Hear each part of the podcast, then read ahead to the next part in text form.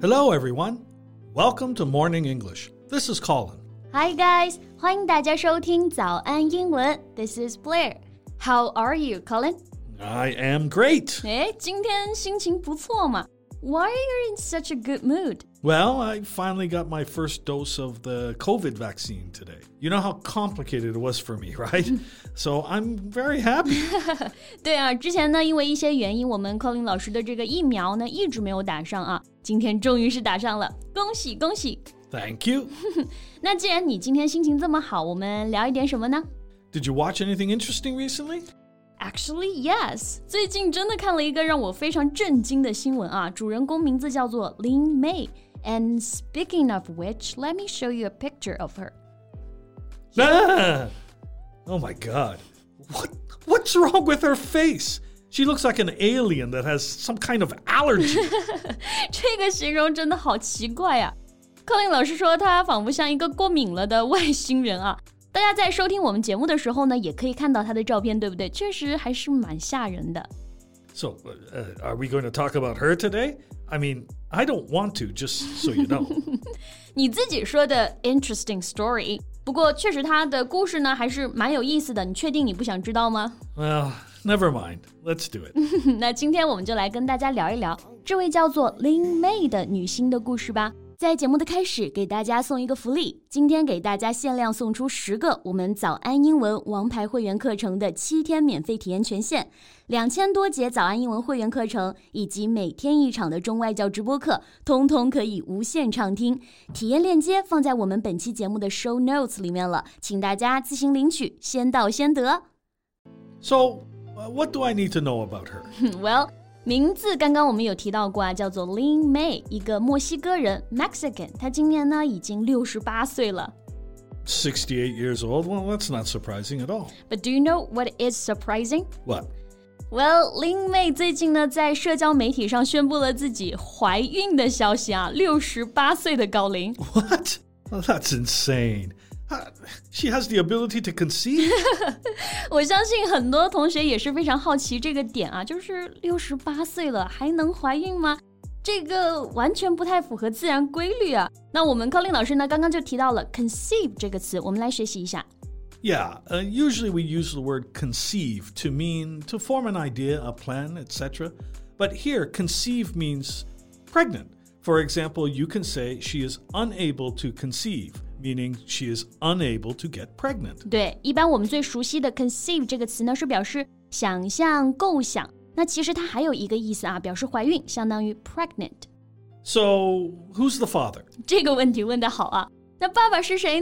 Well, the alleged baby father is a musician named Markos, and he will soon turn 30, which means he's 29 years old now. Okay, that's interesting. 对。所谓的孩子爸爸啊，是一位来自墨西哥的音乐家，名字叫做 Marcos，今年呢二十九岁。那刚刚我们说到了一个词啊，可以来学习一下 alleged。An alleged fact has uh, been stated, but it hasn't been proved to be true. 对，那我们中文翻译就是所谓的、声称的。哎，那柯林老师，这个词是不是跟我们很熟悉的那个 so called 比较像？那这个句子中，我们可以说 so called baby father 吗？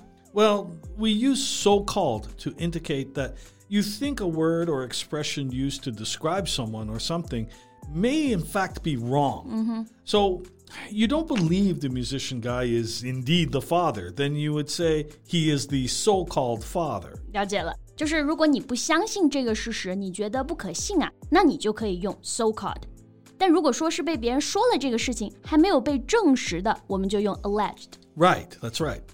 然后这个故事最精彩的部分还不是这个，你知道是什么吗？ That's not even the best part? No, he told Newsweek that he was unaware of Link's pregnancy and only found out via Instagram like the rest of the world. He didn't even know that? No. Oh man, this poor guy.